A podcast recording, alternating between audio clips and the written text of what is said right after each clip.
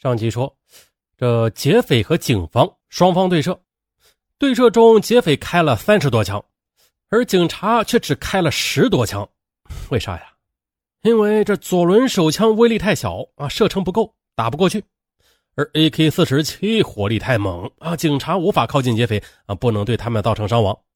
劫匪还是由一个人开枪压制，其余人呢劫持了一辆客车，扬长而去了。那客车上有被劫持的人质啊，警察不敢随便开枪拦截，最终呢，只能眼睁睁的看着他们逃走了。而这个案件呀，简直就像是原子弹投在了香港，一时间舆论哗然。一些报纸指责了，到了九十年代今天啊，这香港街头竟然有劫匪手持自动步枪作案，还能从容逃脱。试问，这是香港还是索马里啊？呃，还是巴勒斯坦呢？这香港老百姓的安全还有什么保证啊？一些国际媒体也纷纷报道此事啊，将香港描述为啊是匪徒拿着军用武器横行的地方。一时间呢，警方受到很大压力。此次劫匪有着很好的销赃渠道，被抢走的一千多万元港币的赃物啊，就如同是人间蒸发了，不知去向。动手前呢，这伙劫匪也没有向外透露任何消息，这香港各地黑帮分子也不知情，由此案件毫无线索，久久不能侦破。对叶继欢非常熟悉的吃住监狱的狱警看了录像，认为其中一个蒙面劫匪的体型同叶继欢非常相似。当然了，这只是猜测而已。就算是确定是叶继欢作案吧，也是毫无作用的。那谁知道他现在躲在哪里呀？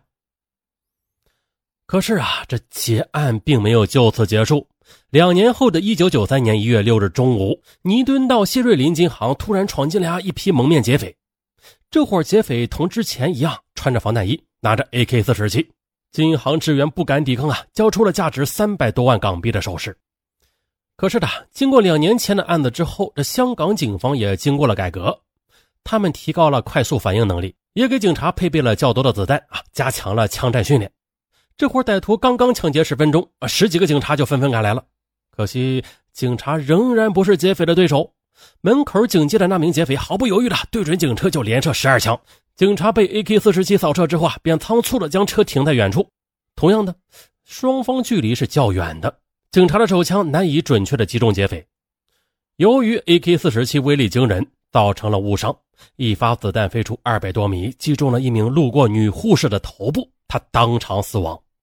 女护士惨死的时候啊，已经有好几个月的身孕了。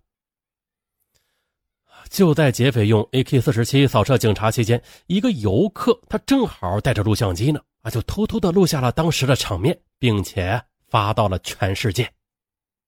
而根据录像来看呢，劫匪肆无忌惮的持枪站着连续射击，也没有蹲下或者卧倒，也就是说，他根本就没有把警察放在眼里。啊，此次抢劫共造成了一名路人惨死，又被抢走了三百多万元港币的财物。这还没完呢。短短三天之后，大埔道的两间金行又被抢劫了。这次共有八名劫匪手持两支 AK-47 和多支手枪，抢劫了七百多万元的赃物。哎呀，这简直是不可思议的事情啊！怎么说呢？这上一次抢劫才三天时间啊，警方一直在四处寻找，满大街都是警察。稍微有点常识的歹徒，他绝对不会顶风作案的。可这伙歹徒却敢在这时候作案。说明他们根本不在乎香港警察。那此次警方迅速赶到现场，双方又是发生了激烈的枪战。歹徒用 AK-47 对准警方连续扫射，一名警察中弹受伤。可救护车赶来救人之时啊，歹徒又对准救护车扫射。众所周知，AK-47 子弹威力巨大了，车子被射穿，又有两人受伤，一时间子弹横飞，香港街头就变成了战场。歹徒先后扫射六十多发子弹，警方完全被压制，共有三人受伤，歹徒则毫发无伤。而更嚣张的是，期间一名手持 AK-47 的歹徒竟然脱下了头套，露出了脸，当街扫射。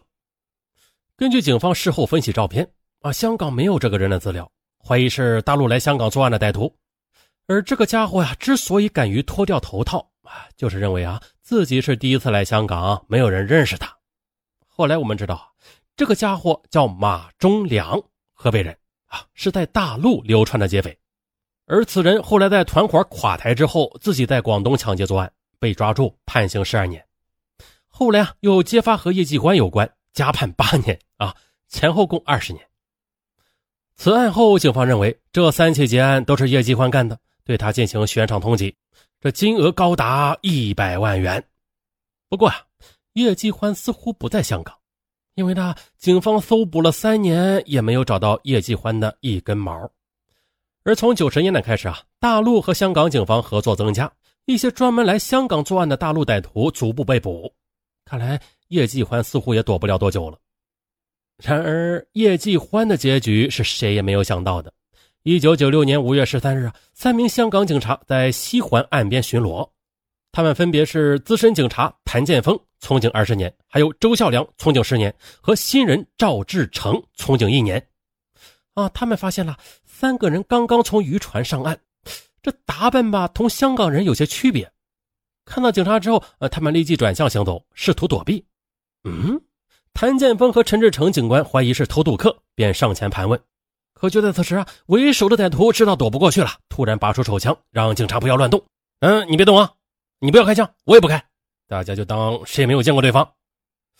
可是这个歹徒过于拖大啊，他没有仔细观察，没有看到背后这几十米外有周孝良警官。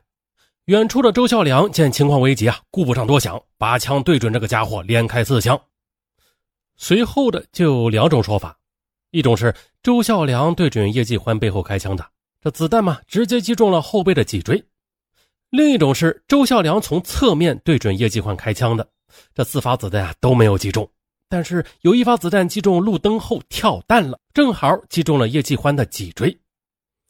后来警方说道，是叶继欢枪下的冤魂报仇啊，子弹才会这样离奇的击中他。总之啊，这叶继欢是脊椎中弹，导致下半身瘫痪，他当场就躺倒在地啊，被警方给抓住了。而他的另外两名同伙则趁机逃走，其中一人被打伤了小腿。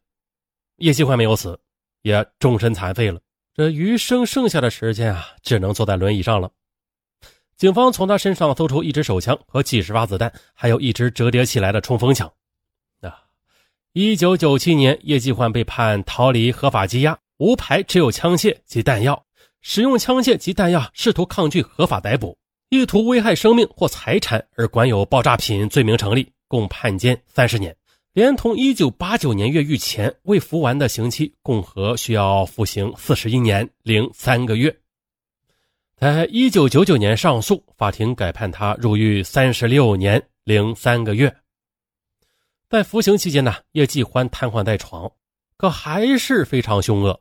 二零零九年呢，监狱医生为他清洗褥疮时，叶继欢认为他下手太重了，是故意修理自己。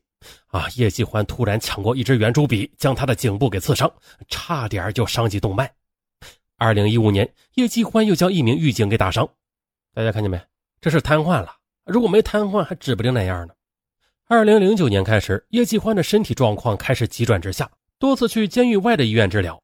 可夸张的是，叶继欢明明已经瘫痪十多年了。然而呢，监狱方面仍然是如临大敌，出动十多名全副武装的警员全程监控，哎，防止他逃走。一直到二零一七年，叶继欢因为癌症死在监狱，时年五十五岁。叶继欢死的时候很惨呐，连吗啡打上去都没有用了。一起住在监狱医院的犯人回忆，叶继欢经常彻夜惨叫。可是啊，监狱医院的条件不佳啊，只能提供这些医疗了。如果是在监狱外边，至少还可以给他使用更强烈的止痛剂的。在当时啊，其中几名犯人深受刺激，出狱之后改邪归正。来看吧，连叶继欢都是这个下场，那我们还混个什么黑社会啊？在听故事的听友有混社社会的吗？啊，赶快改邪归正吧！啊，那从叶继欢抢劫案之后，香港歹徒啊逐步的减少了武装抢劫犯罪。这主要是抢劫的财物往往不多，还不如去设法盗窃呢。香港有钱人多呀，潜入富人家里盗窃一些贵重的财物，随便就能卖几百万。那这些罪名又轻得多，往往只能判个一两年而已。相反的，武装抢劫动辄就判刑十年以上。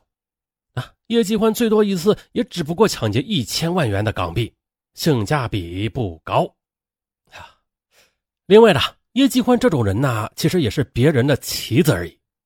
一说，叶继欢之所以九六年来到香港，是因为受张子强邀请一起来绑架李嘉诚儿子的。可叶继欢被捕之后，张子强并没有出头，也没有派人给他打官司，只是给了叶家一笔安家费啊，只有几百万。而张子强当时拿到十亿三千八百万元。啊，倒是叶继欢若干年前的雇主刘銮雄，这两人呢有过几面之缘的，让部下出面帮忙叶继欢打官司。一说呀，张子强当年提议绑架刘銮雄的，可叶继欢认为呢，这刘銮雄的为人还可以啊，拒绝了张子强的建议。啊，刘銮雄知道之后，自然的是心怀感激。那话再说回来的啊，叶继欢的出现对于香港警方的改革，其实也有很大的促进作用的。在叶继欢一伙手持 AK 作案之前，那香港警方手里只是象征性的装几发子弹，身上啊也不带子弹。同叶继欢枪战之后，香港警察不但进口大威力的左轮手枪啊，还强调每个警察必须携带至少十二发子弹，配备了快速上弹器。而负责街头应急处置的冲锋队车里啊，还有 MP5 冲锋枪、防弹衣和盾牌，几乎是人手一件。好了。说到这里啊，这神港骑兵叶继欢的故事也该结束了。嗯，如果还有在道上混的听友啊，别混了啊！还有就是啊，千万别贷款啊，千万别不是贷款，千万别借高利贷呀！啊，这这连叶继欢这样的悍匪都怕高利贷，嚯，这高利贷得有多可怕呀？